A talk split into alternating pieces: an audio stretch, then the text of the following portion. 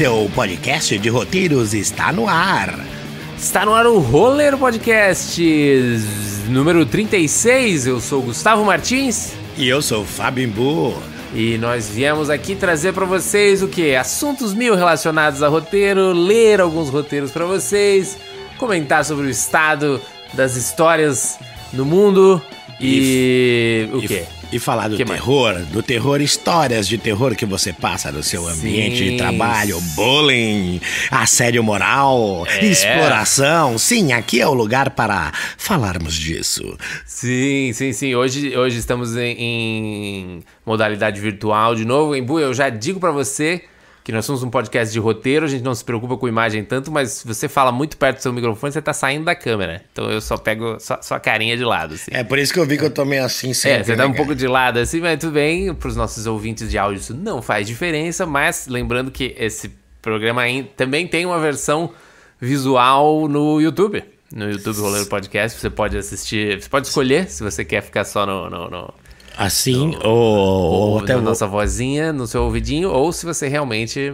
quer ver nossas, né, nossas ugly faces e no seu canal de YouTube também, é, ou, ou tá no Instagram, tá no TikTok, se procurar Roleiro Podcast, você encontra onde você menos imagina. Quando você procurar no, no seu app do seu banco, aparece lá, lá. No banco. É, tem, no Nubank, é, no, tem, Nubank tem... Tem, Nubank tem lá o Roleiros Podcast, no Isso. C6.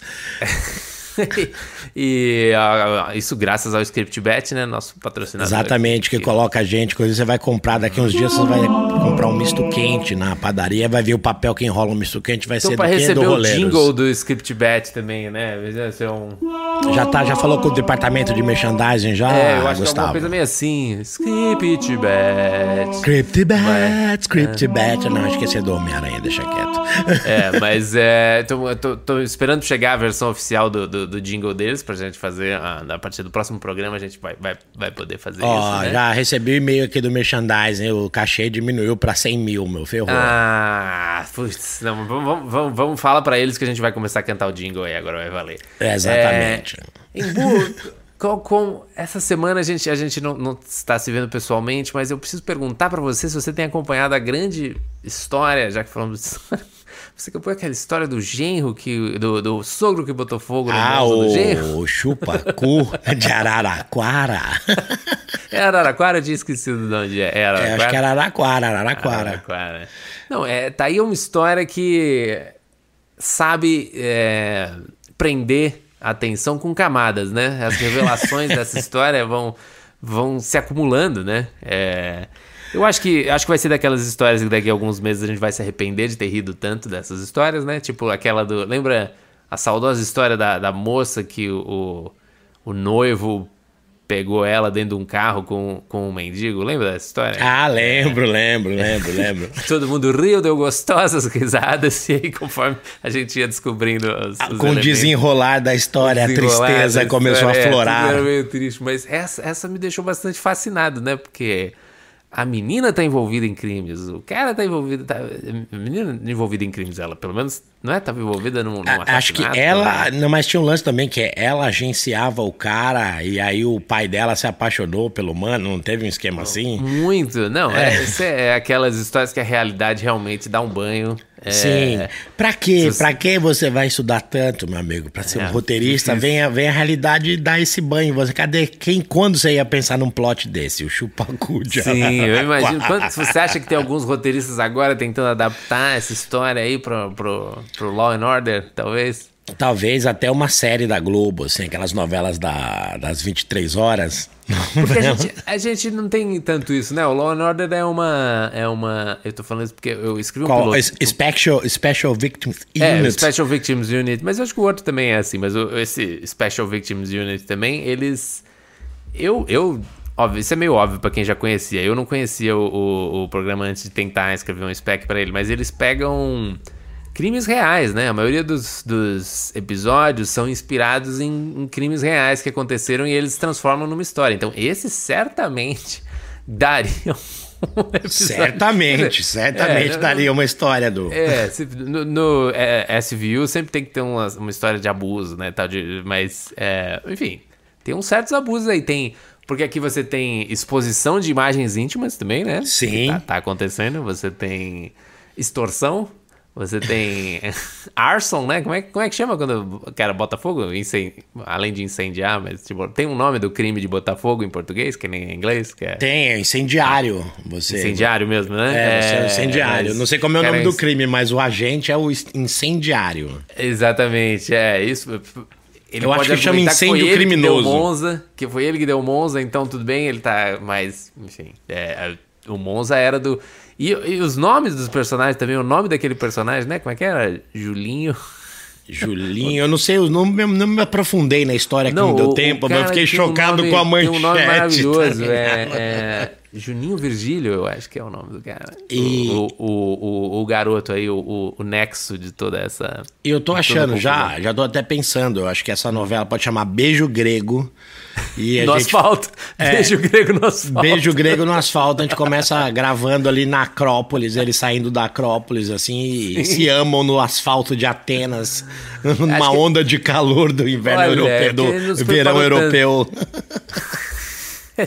Sabe, é, é, gente Glória tanto, Pérez mas vai escrever essa. Isso poderia ser um quadro novo, Embu. A gente analisa o roteiro de fatos reais. Putz, Tipo, é legal, hein? Vamos, vamos. Boa ideia, hein, Gustavo? é, se eu tivesse estudado, deveria ter estudado melhor essa história, porque aí vamos pegar coisas que aconteceram assim e a gente analisa qual é o plot twist, qual que é o, o incidente incitante, né? Boa, esse é muito bom. Não, esse, esse, esse cair perfeito. Inclusive, vou dizer uma coisa: não existe realidade, gente. É tudo roteirizado. Você acha que essa coisa aconteceu? Não, já foi pensado, foi escrito, É. teve reuniões, ScriptBet patrocinou. Patrocinou, tá Não existe trás. realidade, vocês são todos enganados. É tudo, Sim, tudo sim, feito, já tá tudo escrito. Não, mas ó, se a gente fosse fazer uma, uma pequena análise, essa, essa é uma história que é daquelas meio Twin Peaks, no sentido que quando a gente fala do mundo normal, essa história é um. Todo mundo achava que o mundo era normal, mas o mundo normal era uma loucura, né? Então, é uma dessas histórias de mistério, tipo, tudo parecia normal até que Julinho Virgílio Julinho Virgílio. Por... Aí eu precisava entender melhor a motivação do Juninho Virgílio pra, tipo. Ele pediu 20 mil, né? Ele pediu mais 20 É. mil, não sei, alguma coisa assim. O que que fez? Então, por alguma razão, o Juninho Virgílio saiu do, do caso. Eles, eles tinham um caso escondido da namorada, não sei o quê.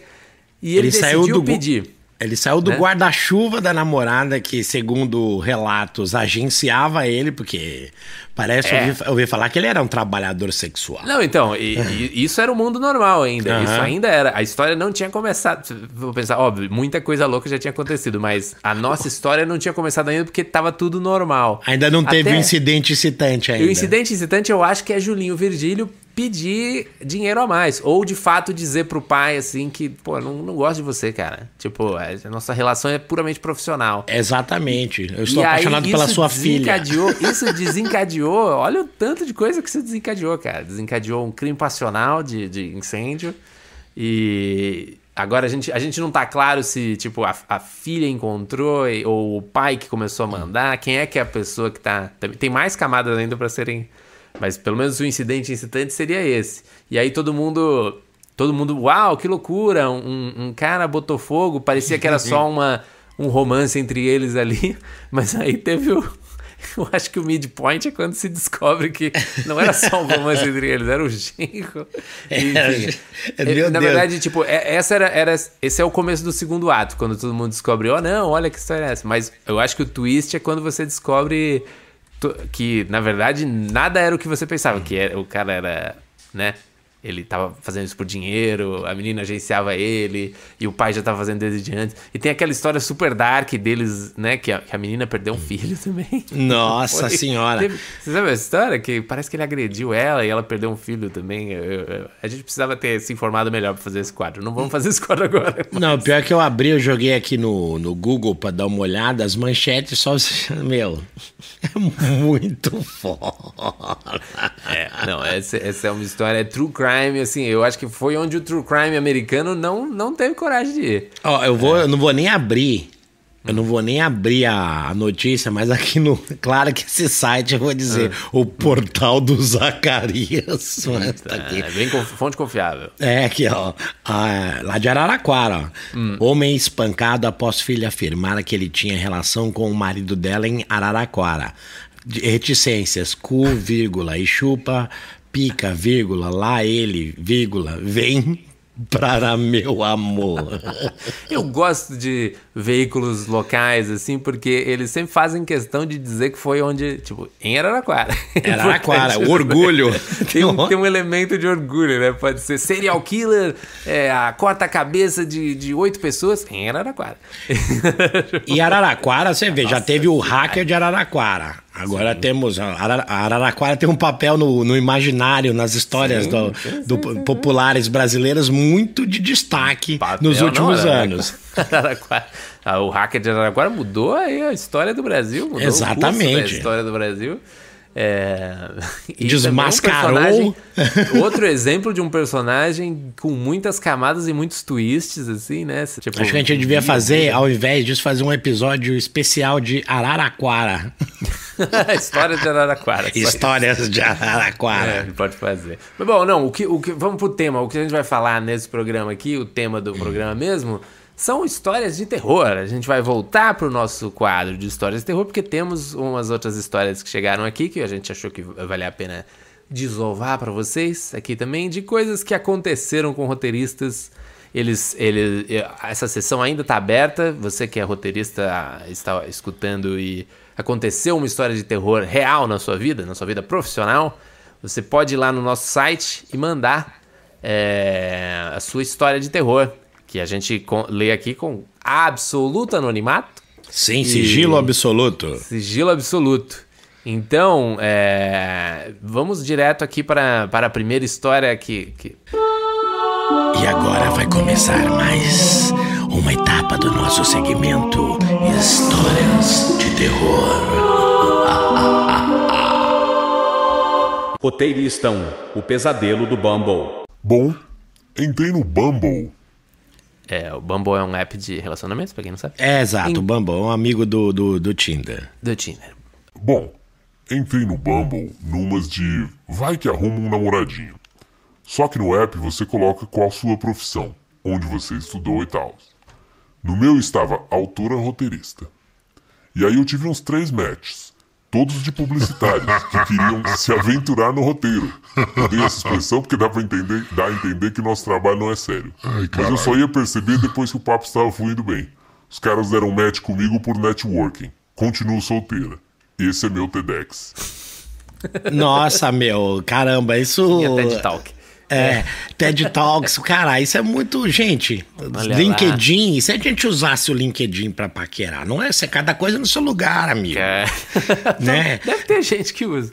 Mas, pô, essa Ah, tem sim que eu já vi reclamações das pessoas falando isso. É, eu gostei dessa história. É uma história de terror de fenômeno. Você vê? A gente não tinha. Não tinha a falta de um ponto de vista feminino, né? Não tinha nem me ocorrido que essa poderia ser uma história de terror, um, uma fonte de histórias de terror mas é, dates de roteiro, olha lá. Também. É louco. Esse terror aqui, ele é um terror, mas ele é um pouco meio. Tem aquela vibe daqueles filmes é, dos anos 90. É aquele filme que, que parece que é para ser uma comédia romântica, mas, mas é uhum. frustrada, né? sim, sim. É, tem, tem cara de um começo de comédia. Dá para fazer um começo de comédia. Dá, dá. Aliás, ó, é. tá, outra coisa pensando, a cabeça louca para ano que vem, assim, sempre hum. jogando isso no ar para nossos ouvintes. Sim. Por, daqui, por exemplo, desse, de, de, dessa história de terror, poderíamos fazer um mini roteiro de, de comédia romântica. Pois é, a gente pode, a gente podia pegar as histórias de terror e tentar transformar numa coisa positiva, né? Tentar Exatamente. Uma, desse, desse horror nasceu alguma coisa boa. É interessante, Mas, hein? É interessante. É, eu gosto, essa história de terror toca num ponto, né, que é a relação né, com publicitários que vêm para o roteiro. Que para se aventurar, roteiro, no, se aventurar roteiro. no roteiro. É, isso, isso é uma fonte de muitas histórias de terror, né? Porque eu tenho, tenho minhas teorias um pouco. Não, vou me, não quero me alongar muito sobre, sobre isso nesse momento, mas é. Óbvio, acho que vermelho curioso, assim, vermelho. Ah, olha, ele, ele é. detecta. Sei lá, não, acho que foi sorte coração. só. É. Detecta seu coração. Mas é, eu acho que tem uma questão assim: a publicidade é um mercado muito mais forte no Brasil, né? Tipo, ah, sim. Tem muito mais, tem muito mais produtoras, muito mais produção do que o audiovisual, ficcional e tal. Mas todo mundo quer fazer ficção. E quer, na verdade, a ficção ainda tem uma aura meio de, né, de De arte. artista, né? De exato, arte exato. tal. Mas é engraçado porque o pensamento publicitário, eles também têm que contar histórias, né? Só que é um tipo de contação de história muito repetido e formatado, baseado um pouco na imagem e no truque, né? Então, às No vezes, truque, tipo, frases de efeito. na frase de efeito e não tanto na história no sentido de uma história de fato que, ó, não tô querendo dizer Não, alguns, algumas, algumas publicidades, é, elas têm história. Por exemplo, tem aquela da que é do Apple Health. Já viu Sim, esse? sim. Que é muito bom, aquele é uma história boa. ali? É, É, não, não, não, eu- que ele tá. Chega a menina, eles estão no meio no consultório, aí vê um- uma narração falar. ali está o Gustavo, que acabou de tomar o seu omeprazol porque tem gastrite. E o Imbu está ali, com, estourando suas espinhas. Fica todo mundo olhando. É, seus dados são compartilhados. não Ah, sei. sim, sim. É bem É, não, boa. você vê, é, é bo- é, também tem uma outra boa de- de- dessa época mesmo, que a menina tá correndo de uns gansos, e aí o, o, o Apple Watch falou: ah, percebi que você está fazendo exercício, quer contar esses passos? É, aperta E continuou correndo dos gansos. Não, então, são coisas boas. Olha quem tá aqui. É, Olha só, são- nosso grande Luiz. Mas, mas você vê que é um pensamento que tá sempre meio. Pra chegar no truque, né? Pra chegar no- nesse twistzinho. Então, às vezes. Normalmente eu tenho, tenho uma. É um preconceito meu, mas tipo, quando você vê que um roteiro é meio publicitário, quando ele tá mais preocupado com o choque ou com a, chegar naquele momento do aham, da sacadinha do que de fato contar uma história, assim, meio começo, meio fim. Até porque eles não têm tempo, eles são treinados a escrever coisas muito curtas, né? E outra coisa, uma coisa, a coisa que eu odeio mesmo da publicidade Hum. é aquela piadinha do final. É, então. Sempre volta, tem a piadinha, tem a. Aparece o, o logo lá da empresa, pá, aí no final tem o hahaha. Aquela piadinha, você fala, ah, não, não faça isso, amigo. Nossa. Por falar em, em nada a ver com isso, mas para os nossos amigos ouvintes que estão vendo no YouTube, olha o brinquedo que o Luiz ganhou. Nossa, É que um- brinquedo legal, Ele, é cara. da- ele voa. Ai, Meu, o que, que é isso? É uma bola drone voadora? é uma bola drone, né? uma bola drone. Eu não devia ter feito isso porque agora ele vai ficar me pedindo para ligar. Tem um controle remoto que desliga. Ah, desligou, pronto. É, mas ele tá aqui, enfim. Vamos, vamos seguir, vamos seguir. História de terror number two. Roteirista 2, o corretor maldito. Eu adaptei um roteiro argentino que naturalmente teria um núcleo na periferia de São Paulo, famílias migrantes, etc. A pessoa da produção, antes de enviar meu roteiro, corrigiu todos os diálogos com grafia errada, os plurais, trocou gíria e ainda falou que achou que era um erro meu e foi nas sugestões do Word. Oh, meu Deus do céu! Mesmo depois do meu surto, ainda voltaram páginas com anotações para corrigir e a gramática dos textos oralizados. Não, mano. Que história horrível. História você escreve, horrível. Você escreve, né? Tipo um opaió e volta um. Volta o- dicionário Micaele. Exato. Não, nossa, isso aqui é engraçado. Outro dia rolou um, um negócio desse comigo lá no programa da, da Band que eu tô trabalhando. Mas, na verdade, tipo, não era isso, mas era isso. Foi uma banda, chamava The Professors. The Professors. Aí o cara cortou o bagulho. Porque ele falou, tá escrito errado. Tá, tá faltando uma letra. Eu falei, amigo, é em inglês. É The, The. Professors. É, o cara, o cara tirou, meu. O cara achou que tava escrito errado, tá ligado? ele meteu um Ezinho ali a mais? Não, ele tirou, ele cortou, ele falou, tira, tira, tá errado, tá errado. Na verdade, o cara entendi. queria até me ajudar, mas Ah, eu entendi. falei, foi, Foi, a intenção foi boa. boa, mas eu falei, não, mano, chama professors, não chama professores. Que destreza, como diria o. Que destreza. essa, essa aí é. Porque Nossa. o povo tem, tem essas habilidades roteiristas que o pessoal não, não se toca, né? Mas é. Não é o Word, né? Por isso que fala, ah, nossa, a inteligência artificial vai, vai substituir, mas é. O trabalho de roteirista não é só, né? Tipo. Nós não somos escrever. professores de E não é português. só. É, não, é, não dá pra ser feito pelo correio. Você também. O erro faz parte da linguagem e, e você tá procurando a voz dos personagens, né? E não, eu, Mas- o mas isso é- do Word não faz tão bom nisso. E é muito engraçado, isso também já, já aconteceu comigo em, em leitura de roteiro, assim, para um canal, todo mundo, Hum. e, e tem essas coisas que são erradas de propósito. Aí vem nas anotações ali, você fala, então, imagina no Paulinho Gogó. A gente faz, ok. No Paulinho Gogó, uma coisa que na sala a gente falava, meu, o bom aqui é que a gente pode escrever qualquer coisa que ninguém vai corrigir nosso erro, que a gente fala, não, a gente tá escrevendo, meu, É, verdade. tentando falar a linguagem do maluco, tá Não ligado? precisa nem revisar, né? Tá. Que inclusive, até ele falou, ele falou, o, o, o, o, o- o ator, né? O, Ele, tipo, ele falou assim. Ele falou, mano, nem escreve normal que eu faço, porque vocês ficam fazendo, vocês perdem mó tempo tentando inventar umas coisas. Ah, sim, uma Exato. linguagem. É uma linguagem e tal, mas Sim. pra escrever normal que eu faço no automático. É verdade, o cara é bem melhor nisso, né? O cara já tá Exato, não, essa dica que você fala, esse amiguinho é bom. Quando o cara te Sim, dá, sim, te dá essa dica, tá ligado? O Maurício Manfrini, nosso querido. Maurício Manfrini, Paulinho Gogó.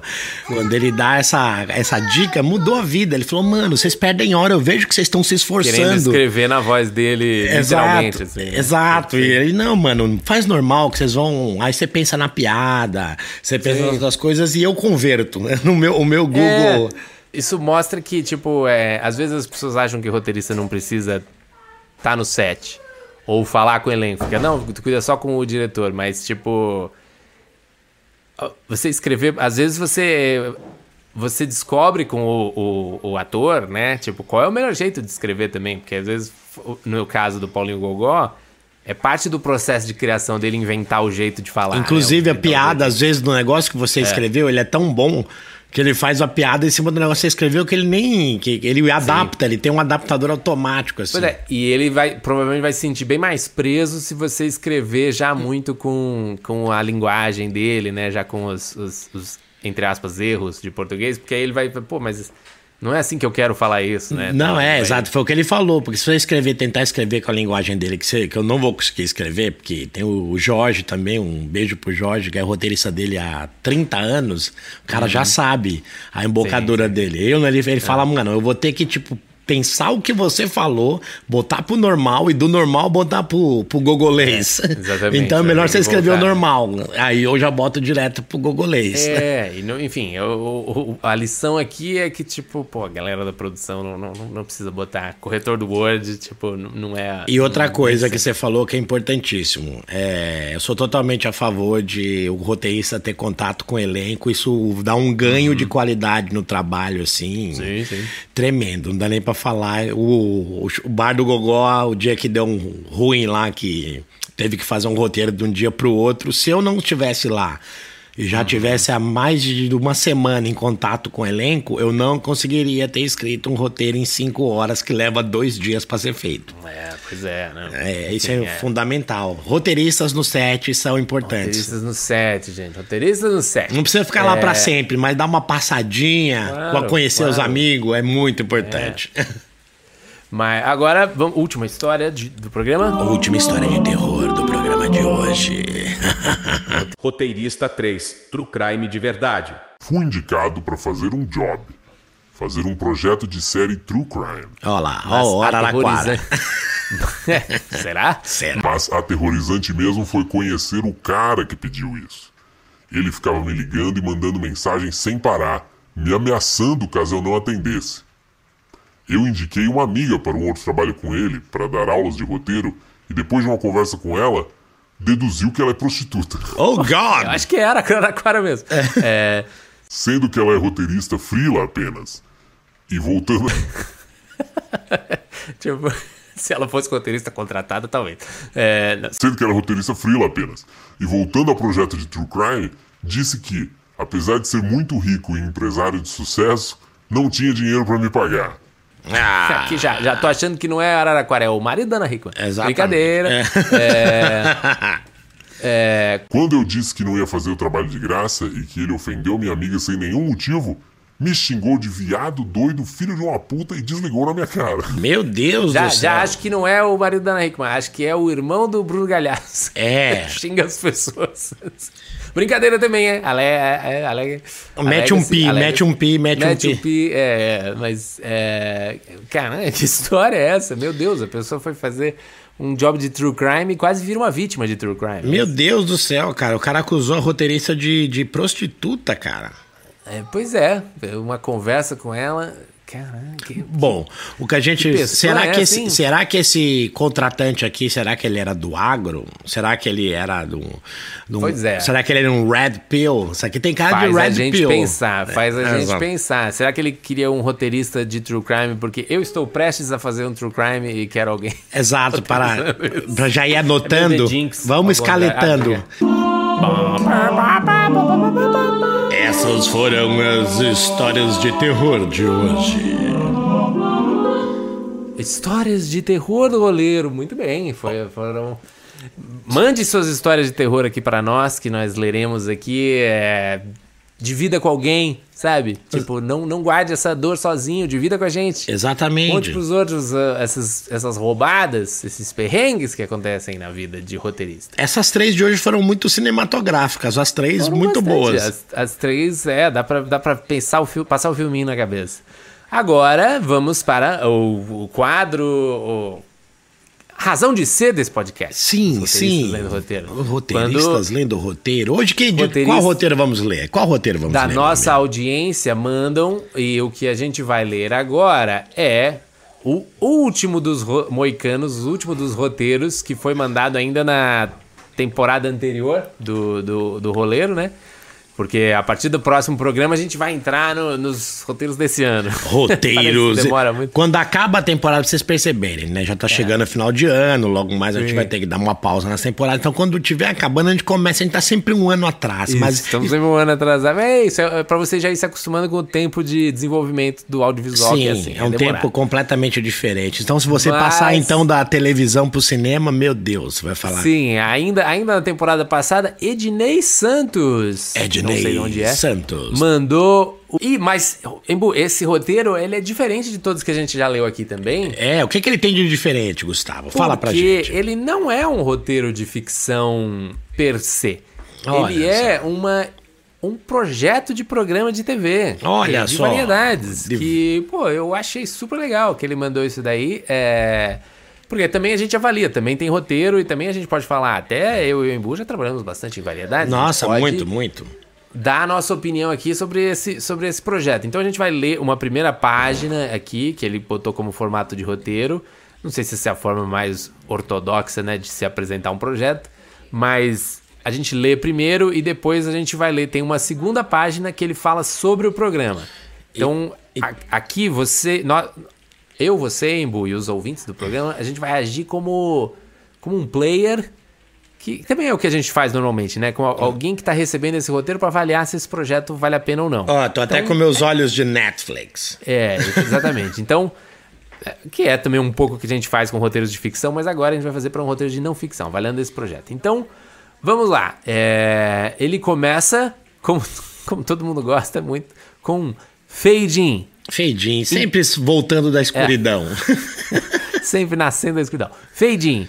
Interna, estúdio, barra, comedy club, noite. O apresentador sobe ao palco para as devidas apresentações, olhando para a plateia que nada mais é que os clientes do Comedy Club. Entre os clientes terá membros da produção que trocará de lugar com os técnicos, comediantes profissionais. Quando as luzes se apagarem, o apresentador também é o MC. Apresentador. Está começando o Microfone Aberto, um programa que busca revelar novos comediantes. Explica resumidamente as regras, expondo os pontos mais importantes e faz sua breve apresentação como MC. É, aí abre um novo headline, é, novo header, interna, estúdio, comedy club.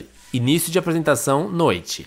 Um telão mostra um vídeo de participação do participante, onde ele diz seu nome, de onde veio, idade e profissão. O participante diz quem é seu ídolo na comédia e por quê, como e por que entrou ou se interessou pela comédia. Durante a apresentação, se caso algum técnico quiser treinar o participante, a luz do seu assento se acende. Corta para. Vídeo breve de apresentação do técnico mostrando sua carreira. Volta à apresentação de onde parou. É, volta a apresentação onde parou.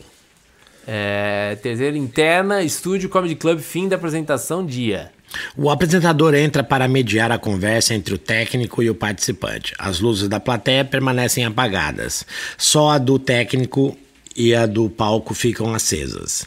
A plateia e os outros técnicos ficam em silêncio e a partir daí o técnico faz suas perguntas e dá seu feedback para o participante. Entendi, tá. Ele, ele, ele tá explicando num formato meio, mais ou menos de roteiro. É, A mecânica eu- do programa, como dia- seria, o formato. Tinha uma, Tem gente que chama isso de master scenes. Você já tinha usado essa? Já tinha Não, essa- não. Algum edital pedia que o roteiro estivesse em formato de master scenes. Aí depois eu vi que tem gente que chama isso, ou formatação de roteiro, que a gente conhece normalmente como master scenes. Mas, ok, então ele, ele usou informação de roteiro. E aí, aqui tem uma segunda página que não sei se ele fez depois, mas agora chama o Grande Open. E aqui tem uma apresentação um pouco mais tradicional do que é uma ideia de variedades. Então vamos lá.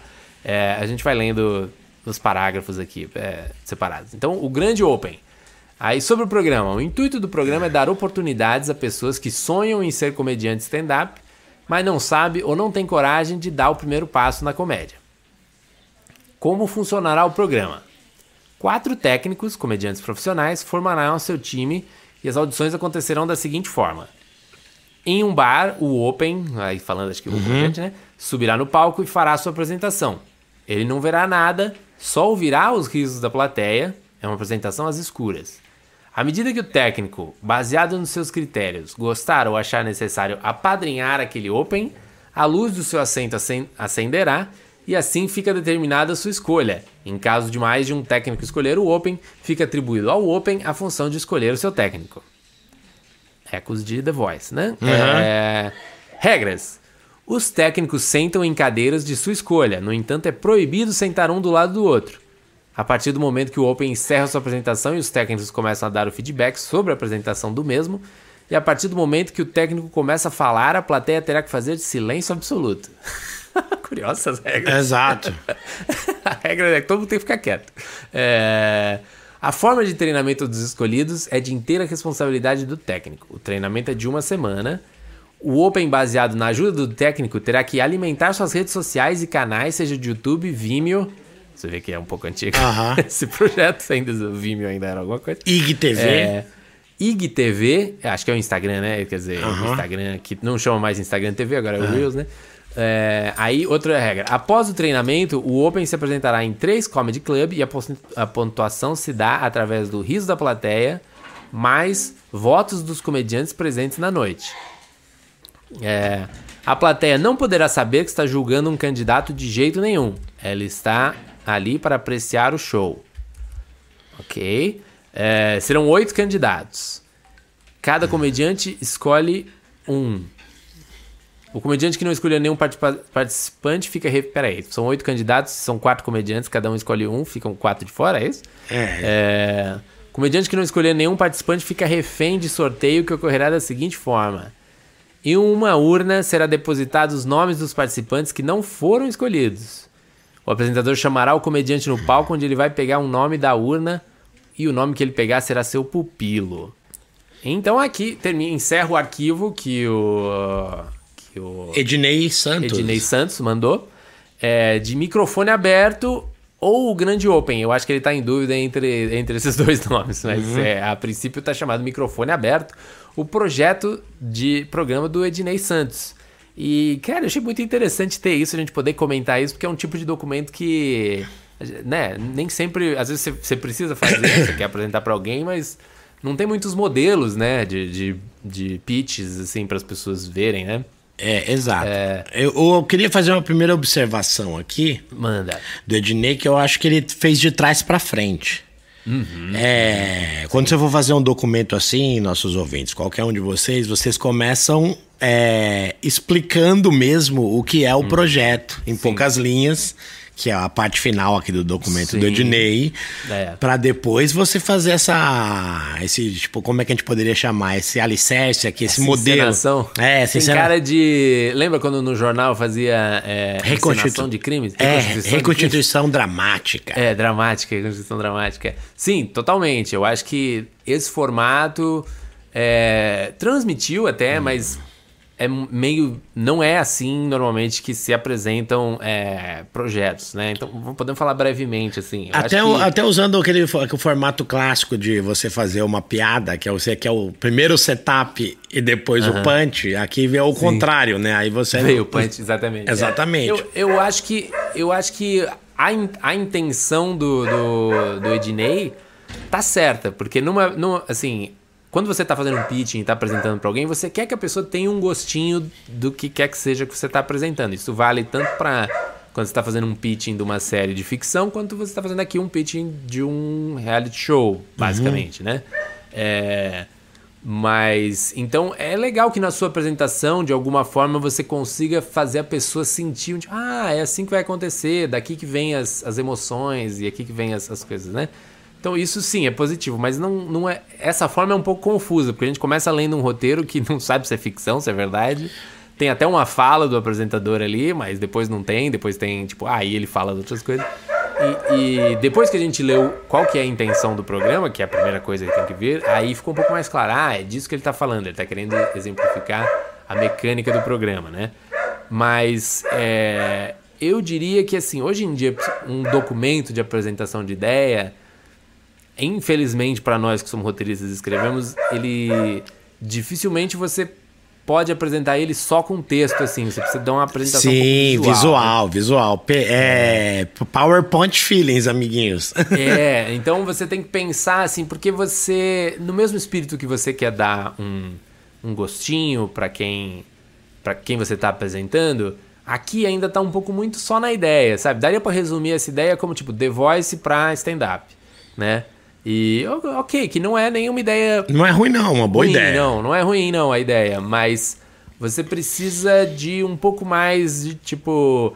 Uma ideia visual. Assim. Então pega umas referências visuais e você vai colocando. É, você pode. A gente, nos próximos programas, acho que é legal a gente falar mesmo disso, desse, desse assunto, preparando seu documento de pitching. E a gente pode trazer mais exemplos, botar uns exemplos para as pessoas baixarem. É, eu não né? sei, é, tem até. Eu fiz uma vez que era com a Sabrina, que era um reality show japonês que era para Record, chamava Made in Japão. Eu tenho até uhum. uma apresentação não, tá, pois é, exato. pode ser legal a gente ver isso aqui, mas acho que é legal a gente falar um pouco mais de para mostrar, um programa só disso para mostrar e a gente reúne uns bons arquivos, mas foi, é, é, bem interessante isso aí, porque eu acho que é uma coisa que não, ao contrário de cursos de ficção e livros de ficção, não é tão fácil você achar material pra, uhum. como se preparar para isso aí, né?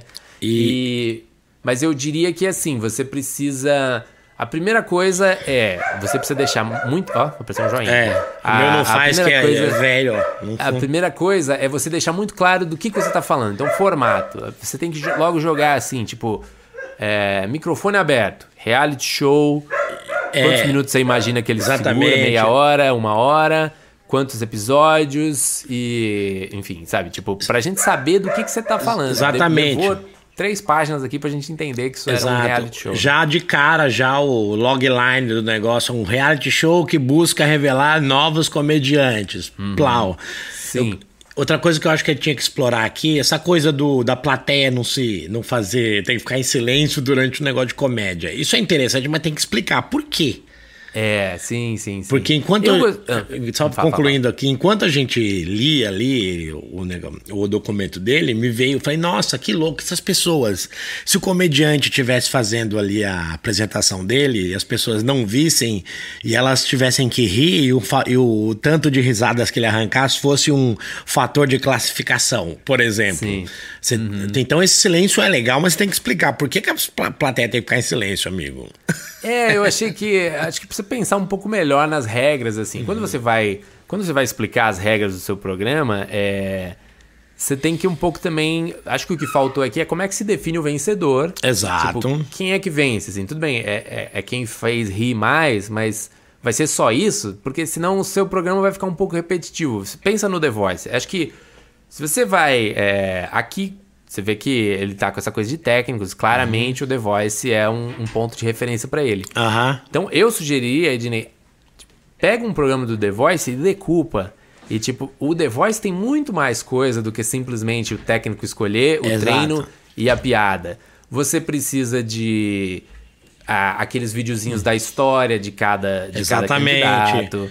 Por que, que ele tá ali? São os depoimentos, reality é, show tem um negócio que eles chamam de deps, sim. que são esses depoimentos. Exatamente. Então, assim, a gente acha o reality show, num nível superficial, quando a gente explica, é, ele é uma competição e aí canta e ah, quem cantar melhor, a audiência liga e, e ganha.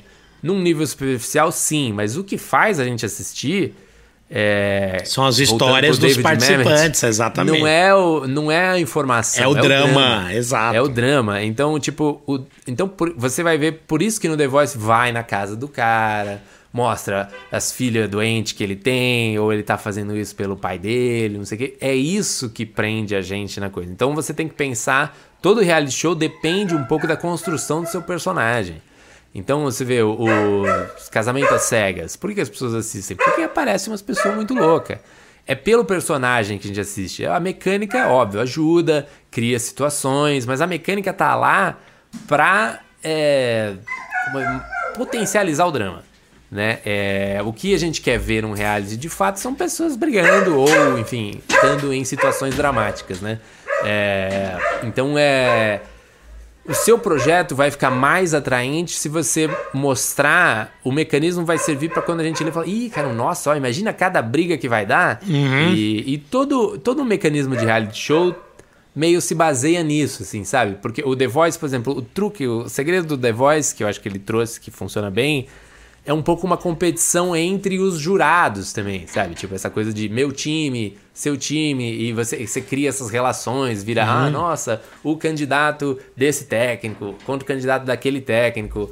Então, tipo, é um outro tipo de drama que também, antes, o que o American Idol, por exemplo, não tinha tanto, assim, né? uhum. né? Tipo, de, de um competir com o outro e tal.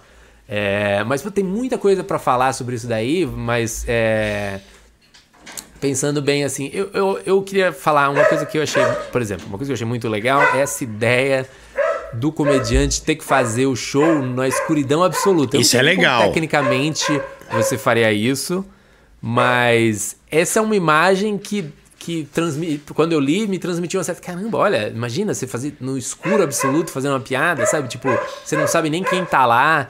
E eu acho que essa ideia pode ser explorada até mais, assim, sabe? Tipo, ele não sabe se a casa tá cheia, tá vazia. É, até surgir a primeira risada, ele não sabe nem quem tá lá, sabe? E de repente. Tem um, um programa, por exemplo, que a gente é. até conhece, são é, o, o Guilherme Sinter fez, que é Do Que Eles Riem, que é um programa que tá no, no Paramount, foi, foi feito pra Paramount. Paramount Plus. É, que aí a graça um pouco é que a plateia, ele tem um pensamento um pouco nessa área, mas tipo, a plateia, por exemplo, dessa vez é uma plateia só de senhoras de 60 anos. É, ou agora é uma plateia só. Então você adapta, o humorista tem que adaptar o humor dele à plateia.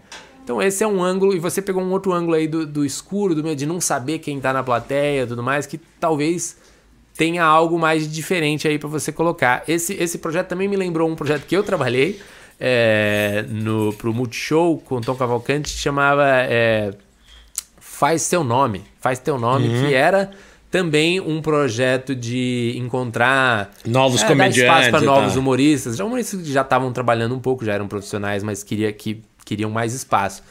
Mas ele tinha, é, mas você, você vê, ele construiu uma história mais no sentido de ir até o lugar onde o cara era, pegava os primeiros, os primeiros vídeos dele, como é que era o primeiro trabalho, e aí tinha umas sacanagens no sentido que era, era o Tom Cavalcante e o Tiro Lipa, mas aí tinha, a gente buscava tipo uns vídeos em que eles falaram mal do Tom Cavalcante ou do Tiro Lipa e mostrava pro cara ali na frente dos dois, assim, sabe? Ou que eles diziam que o humorista favorito deles era outra pessoa. Ah, muito bom isso, muito e bom. E aí, então a gente criava o drama meio nesse sentido, que era sacanagem, na hora a gente só queria, tipo, ou a gente fingia que ia fazer uma matéria com ele, assim, vamos testar como é que é você fazer uma matéria numa casa mal assombrada. E a gente armava um monte de coisa na casa mal assombrada para realmente dar susto no cara. E aí, tipo, e aí é, era um pouco um programa meio misturava pegadinha com de fato.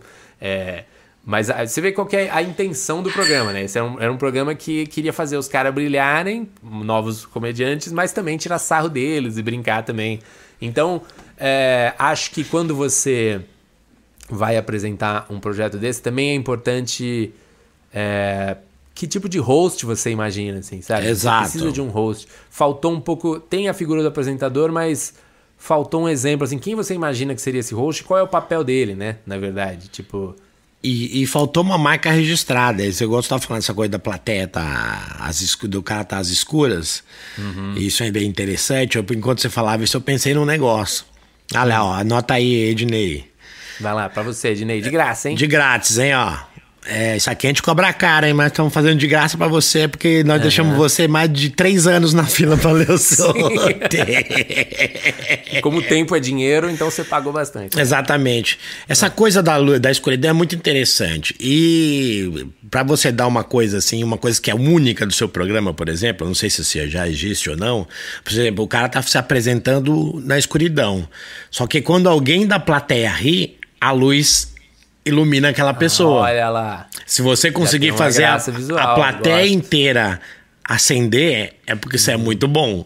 Então Sim. você já tá classificado. Aí, ó, anota aí, Ednei. De cada vez que ri, a luz vai acendendo. É bom, porque aí tem uma mistura de. Como é que é aquele. é, que. Que a banda tocava e o telão tinha que subir, assim? Tinha, Ah, é? Como é que era o nome desse? Eu não lembro. É... Super alguma coisa, É. super fama, sei lá. Fama? Não, não sei. Mas era. é, Não, então, bom. É legal você pensar em coisas visuais, assim. né? E se você não pensar rápido, eu vou pegar essa ideia, tá, Ednei? É isso, Ednei, né? Mas Já- é. nós já estamos tá no mercado. Um projeto assim, você precisa meio que dar uns ganchos visual, sabe? Um truquinho. Como o The Voice, voltando para sua Aham. referência, tem o truque da cadeira virando, sabe? Aquilo ali visualmente é muito. Funciona, é muito- entendeu? Você já Funciona, espera. Asso- você associa diretamente a cadeirinha virando ao The Voice. É, um É, negócio desse você tem que precisa Da procurar. sua assinatura virtua- visual, isso é Exatamente. Isso ajuda muito. O The todo, Mask- todo programa tem sua assinatura visual, né? O tipo, digamos, sei lá, o Big Brother tem o a eliminação. A eliminação, sentado, tem o paredão, Tem o paredão, é. tem a prova do tem- líder, entendeu? É. Você tem aquelas coisas que já puxam um pouco os, o- no limite, tem suas provas, a Fazenda tem suas provas. Então, tipo, você precisa achar um pouco essa assinatura visual que, que também vai. a- sabe? Porque isso é uma coisa que, que é o que prende também. Tipo, as pessoas se lembram disso, querem ver. O, o casamento às cegas, por exemplo, tem o grande o momento que Aham. pessoas se veem pela primeira vez, tem aquela barreira lá, não precisa ser só uma, né? Mas ideias visuais também ajudam a vender. Exatamente. Não podemos esquecer que nós estamos falando audiovisual e o visual é exatamente. importantíssimo. É, a gente falou lá do David Mamet, que não tem nada a ver, mas tem tudo a ver. Temos que escrever com imagens. Sim, é verdade. É. Mas também muita coisa ali naquele memorando. Por vai isso que a gente chamou a atenção do Gustavo a coisa de estar às escuras. Entendeu? Por isso, exatamente. exatamente. porque a TV ela é feita disso.